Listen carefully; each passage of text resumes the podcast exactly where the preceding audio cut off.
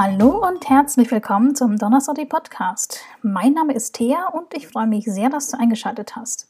Heute möchte ich mit dir über eine der faszinierendsten Frauen von Korea sprechen, und zwar über die Königin Sondok von Shilla. Diese Episode ist Teil der K-Bytes, einer eigenen Kategorie von mir, wo ich in kurzen Episoden Geschichten rund um Korea vorstelle.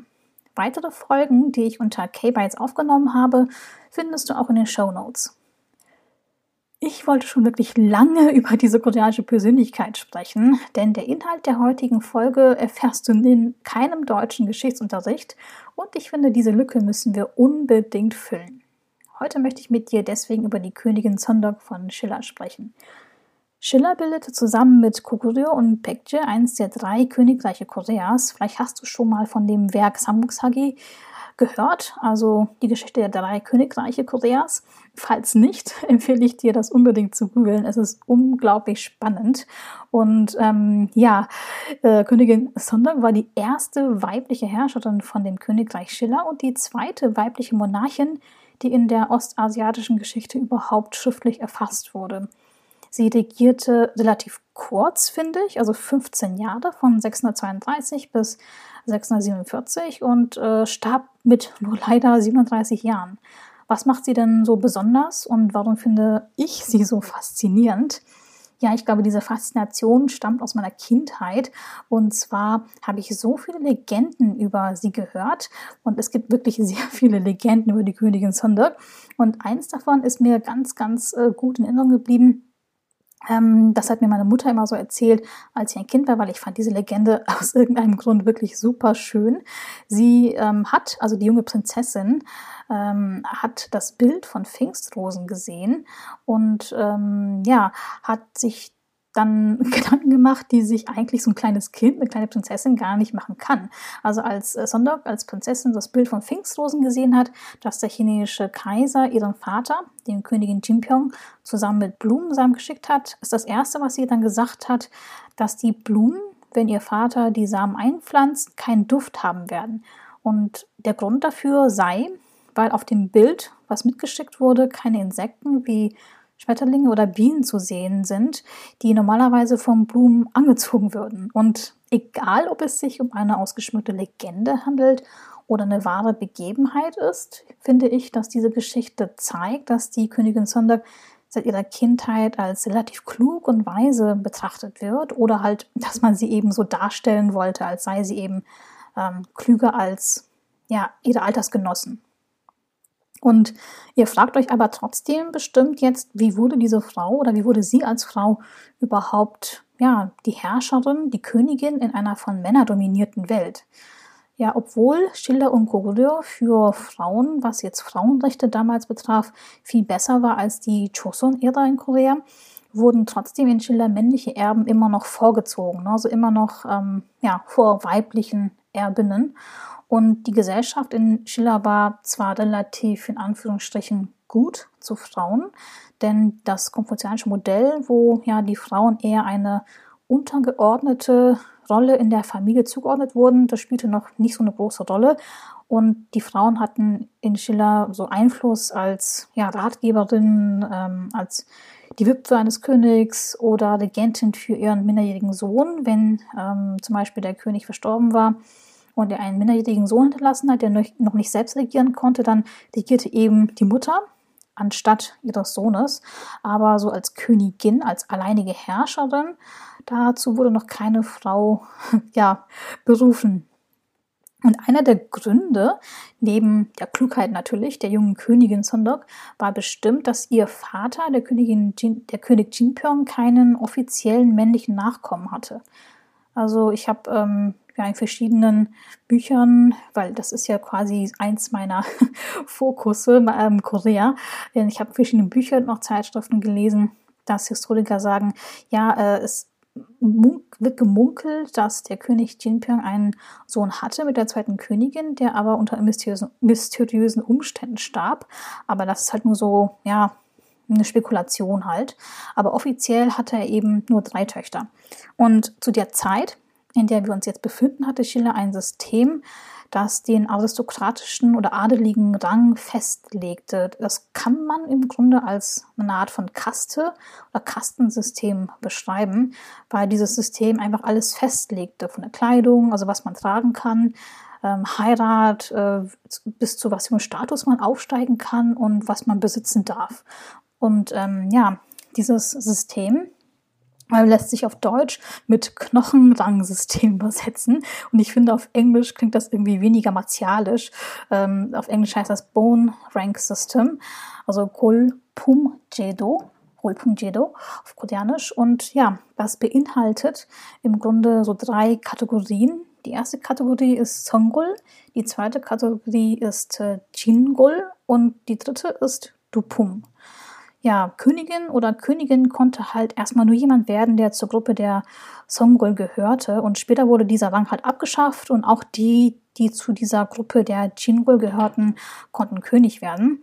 Mm, also Jingol war die Gruppe, die jede hohe Position wie Minister oder Beamte erreichen kann. Und unter dieser Kategorie Dupum versammelten sich dann verschiedene Ränge, also nicht nur ein Rang, sondern verschiedene Unterränge, wenn man so will, ähm, die wiederum nur zu einer bestimmten Art von Status sich erheben oder erreichen konnten. Und ja, essentiell ist es halt so ein Kastensystem. Ne? Und ja, da es keinen Nachfolger gab, keinen männlichen Thronfolger gab, der diesen Vorgaben entsprach, also der zu diesen Songol gehörte, wollte der König Jinping zuerst seinen Schwiegersohn Kim Yong-su dem Mann der Prinzessin Chonmyong, also der Schwester von ähm, der späteren Königin, den Mann wollte er dann eben zum König krönen.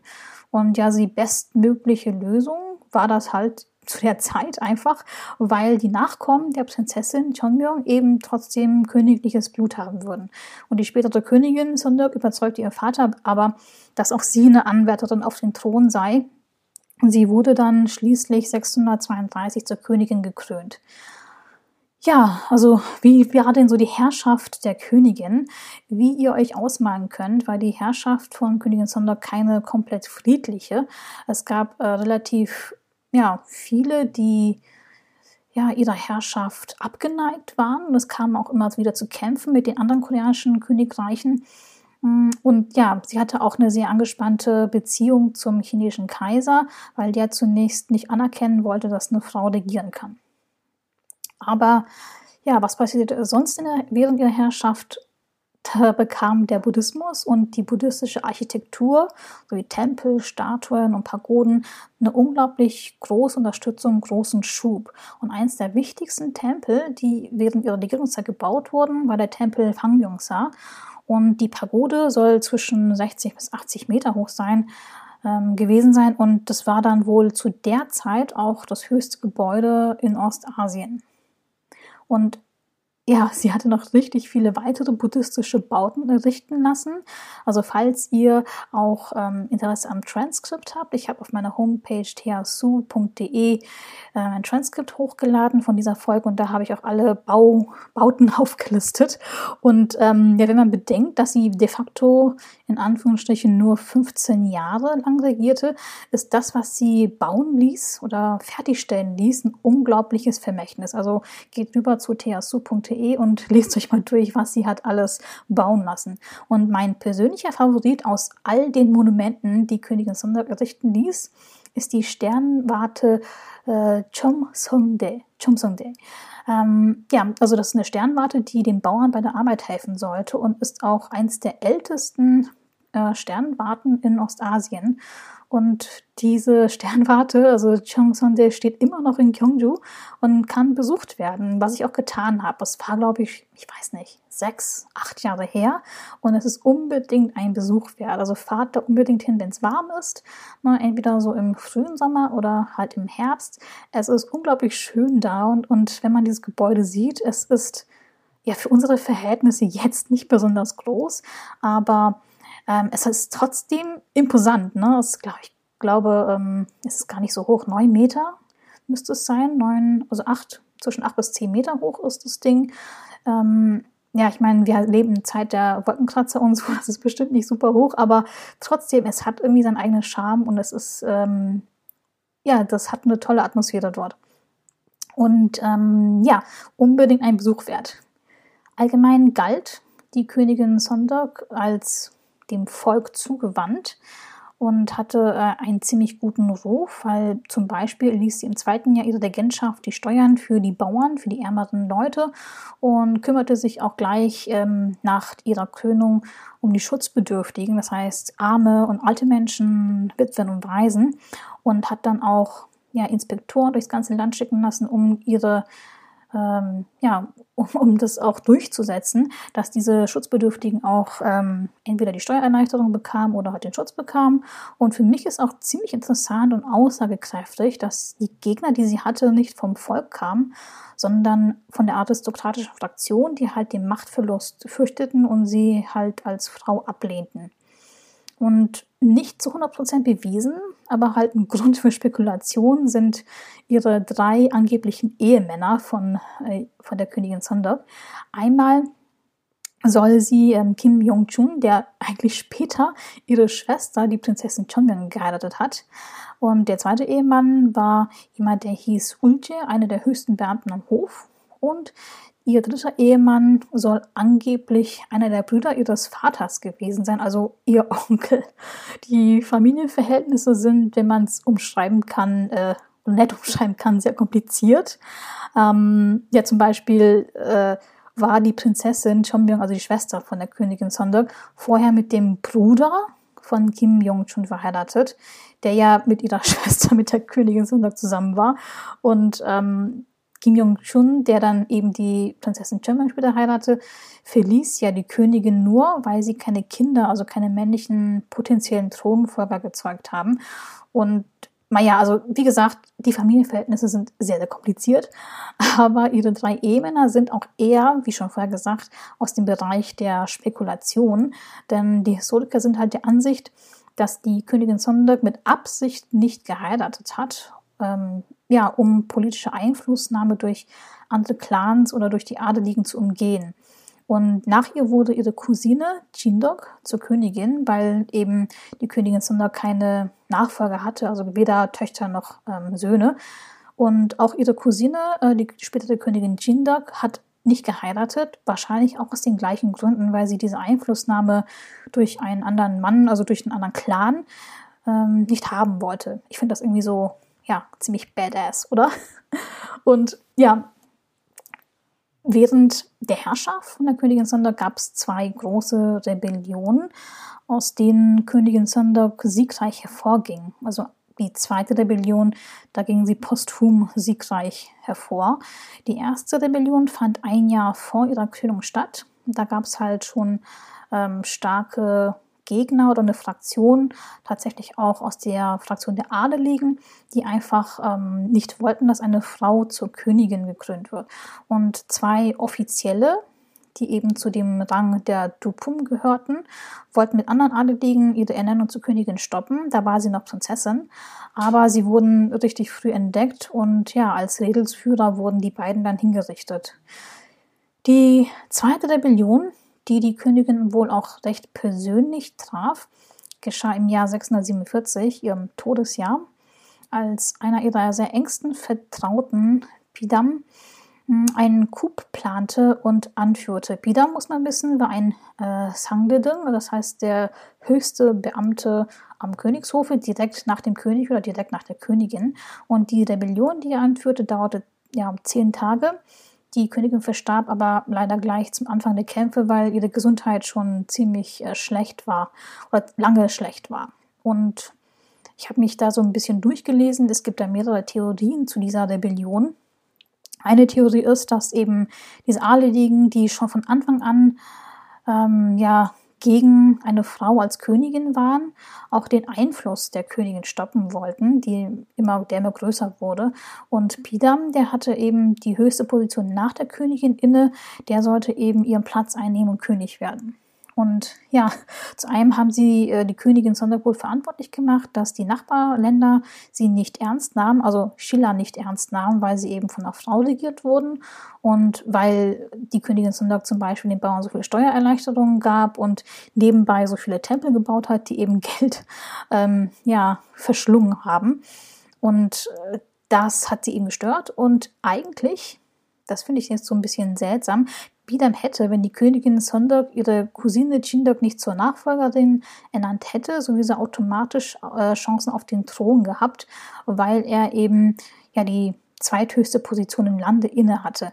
Und ähm, deswegen ja, gibt es eben halt diese andere Theorie, dass Pin, äh, Pidam als Sündenbock dafür herhalten musste, weil der andere Vertraute der Königin, Kim Yushin, einer der bekanntesten Generäle Koreas und Wegbereiter zur Vereinigung der drei koreanischen Königreiche, ähm, weil Kim Yushin den Einfluss dieser adeligen Fraktion verringern wollte und eine absolute Monarchie errichten wollte.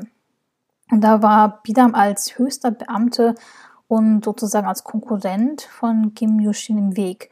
Was für mich für diese Theorie spricht, ist, dass ähm, Bidam Königin Sandok bereits seit ihrer Zeit als Prinzessin immer unterstützt hat und auch quasi ihre Krönung als Königin, als Supporter möglich gemacht hat oder wenigstens unterstützt hat. Und da finde ich es irgendwie unlogisch, dass jemand von seinem Rang, also zweithöchste Position im ganzen Land, hm, dass der irgendwie Last Minute so eine Rebellion plant, wo äh, die Königin schon selber ich würde jetzt nicht sagen todkrank, aber wo sie halt schon schwer erkrankt ist und wo halt schon absehbar ist, dass er als zweite Person hinter, also direkt hinter der Königin, dass er halt die ganze Macht in den Händen schon hat, de facto. Ne? Und ich glaube, wenn er wirklich was gegen die Königin gehabt hätte, hätte er sie erstens von Anfang an nicht unterstützt und zum Zweiten also auch nicht alles riskiert. Ne? Also weil am Ende wurden er und seine ganze Familie hingerichtet und ich denke mir so, eigentlich genau wie von Kim Yushin geplant. Denn ähm, als Resultat ähm, wurde die Rebellion natürlich niedergeschlagen von Kim Yushin zum Beispiel. Und das Resultat war, dass tatsächlich die Macht zentralisiert wurde und ähm, dass der Monarch oder die späteren Könige äh, viel, viel mehr Macht hatten und nicht mehr abhängig waren äh, von ja, der adeligen Fraktion. Für mich ist die Königin Sondok eine wirklich unglaublich interessante Persönlichkeit. Ich bin da so ein bisschen biased natürlich, weil ich die ähm, Fernsehserie Queen Sondok, also Sondok Yongbang, gesehen habe und da auch ein großer, großer Fan bin. Und natürlich weiß ich, dass so eine Fernsehserie nicht historisch akkurat ist. Ähm, aber ich finde, ähm, sie ist so eine tolle und interessante Persönlichkeit und Frau, da sie in so einer Zeit, die weitaus verschlossen war als zum Beispiel heute, ihren Weg gegangen ist. Und ja, wenn man ähm, von ihrem für unsere heutigen Verhältnisse relativ früh und tot absieht, wirklich alles erreicht hat, was sie wollte. Ne? Sie schlug ihre männlichen Konkurrenz um den Thron, hatte drei Ehemänner und war ihrer Zeit echt voraus. Und ja, kein Wunder, dass diese Verfilmung, ähm, dass die Serie Sundar Gyewang 2009 wirklich alle Rekorde brach. Und ich finde die Serie immer noch voll toll. Also schaut euch das an, wenn ihr könnt. Sucht euch einen Streaming-Service, ähm, der koreanische K-Dramas äh, streamt und schaut es euch an. Ähm, ist historisch nicht ganz korrekt, natürlich. Aber ähm, ich finde die Serie irgendwie so super toll. Und ja, die historische Figur Königin Snap natürlich auch. Für mich ist sie so eine Art von Inspiration, dass man keine Prinz Charming braucht, um glücklich zu werden. Ja, ich hoffe, dir hat meine kurze Episode über die Königin Sondok gefallen. Ich mag ja meine K-Bites-Folgen selber ganz gerne und ähm, überlege gerade auch, welches Thema aus der koreanischen Kultur oder Musik ich, ich das nächste Mal behandeln sollte. Hast du Wünsche oder Ideen, dann melde dich einfach gerne bei mir. Alle Links, ähm, wie du mich für Feedback und Wünsche kontaktieren kannst, findest du in den Show Notes, genauso wie Links zu anderen K-Bytes-Episoden. Ich habe unter anderem über Panzori gesprochen. Ja, hab vielen, vielen Dank für deine Zeit und bis zum nächsten Mal. Tschüss!